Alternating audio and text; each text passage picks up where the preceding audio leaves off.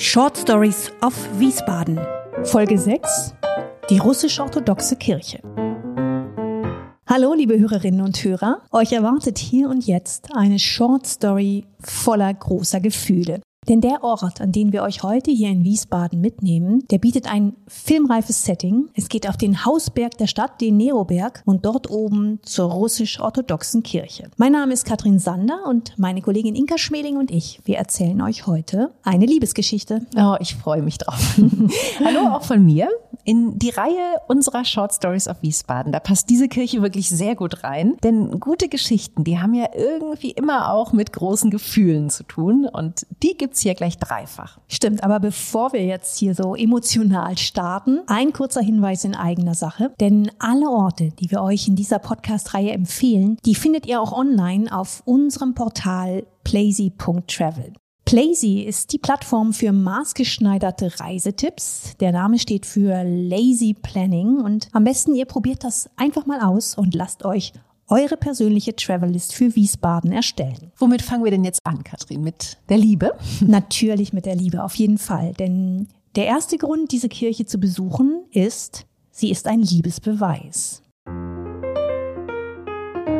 Das Paar, um das es bei dieser Liebe geht, das besteht aus ihm, Herzog Adolf von Nassau, und ihr, Elisabeth Michailowna Romanova. Elisabeth ist Russin, eine Nichte des russischen Zaren und die beiden heiraten 1844 in St. Petersburg. Sie ist damals gerade 17 Jahre alt und anders als bei vielen anderen strategischen Ehen, die es ja damals so in monarchischen Kreisen gab, soll dieses Paar ein wirklich glückliches gewesen sein. Aber die Liebe hält nicht lang. Schließlich sind wir hier in einer Grabeskirche. Also es gibt offensichtlich einen tragischen Teil. Ja, den gibt es, aber den sparen wir uns jetzt noch mal eine Minute auf und sprechen erstmal über Glauben. Denn bis heute ist die Kirche auf dem Neroberg das Zentrum der russisch-orthodoxen Gemeinde der Stadt. Wenn du hierher kommst, dann, dann hörst du oft so alte russische liturgische Gesänge.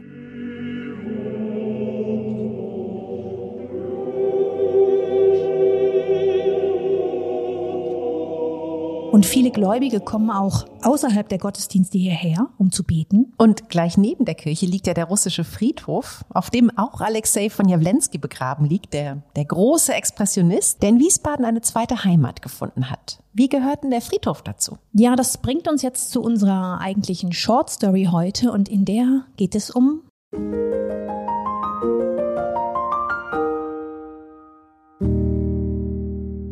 Trauer. Du hast es schon gesagt, diese Kirche hier oben auf dem Neroberg mit den goldenen Zwiebeltürmen, die durch die Bäume glänzen, diese Kirche ist eine Grabeskirche. Man kann sogar sagen, sie ist sowas wie Wiesbadens Taj Mahal. Denn die schöne junge Elisabeth, die stirbt früh, schon ein Jahr nach der Hochzeit, und zwar bei der Geburt ihres ersten Kindes. Es ist ein kleines Mädchen und es überlebt ebenfalls nicht. Sie ist also gerade erst 18. Das ist echt, echt tragisch. Und, und was macht der Herzog? Ja, der Herzog ist verzweifelt. Ne? Also wie gesagt, sie waren wirklich verliebt und ja auch noch ziemlich frisch verheiratet. Und Adolf von Nassau möchte seiner Frau auch im Tod noch möglichst nahe sein. Deswegen gibt er diese Grabeskirche in Auftrag. Sie soll riesig sein, sie soll herrschaftlich sein und so stattlich, dass er sie eben von seinem Biebricher Schloss aus noch sehen kann. Okay, das klingt nach einem ziemlich großen Projekt und, und auch nach einem Projekt, bei dem, bei dem Geld keine Rolle gespielt hat, oder?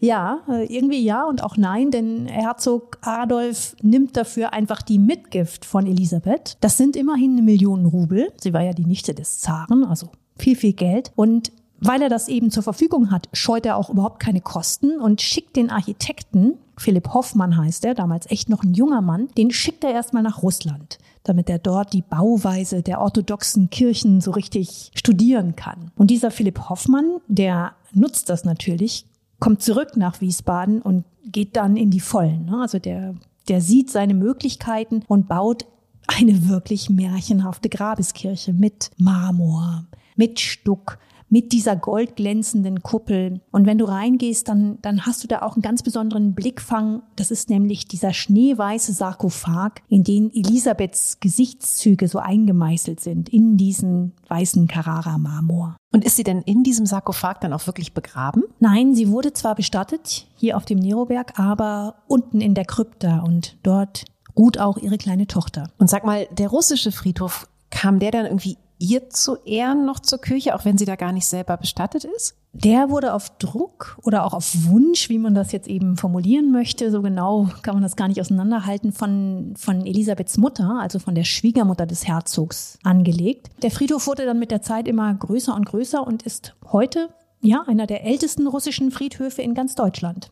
Und kannst du da auf dem Friedhof noch, noch einen Ort besonders empfehlen? Also natürlich Jawlenskis Grab, aber vielleicht noch was anderes? Ja, also Jawlenskis Grab solltet ihr euch auf jeden Fall anschauen. Aber was ich dort auch sehr mag, ist diese kleine Friedhofskapelle. In deren Kuppel sieht man so einen wunderschönen blauen Sternenhimmel und das ist gar nicht weit weg von Jawlenskis Grab. Also einfach mal vorbeigehen. Und wenn ihr mehr erfahren möchtet zu Wiesbaden, zu interessanten Orten oder zu Alexei von Jawlenski, dann legen wir euch noch die anderen Folgen dieser Podcast-Staffel ans Herz. In der nächsten Episode, da schauen wir uns zum Beispiel das Museum Wiesbaden an. Und das hat die ja, wohl wichtigste Jawlenski-Sammlung überhaupt.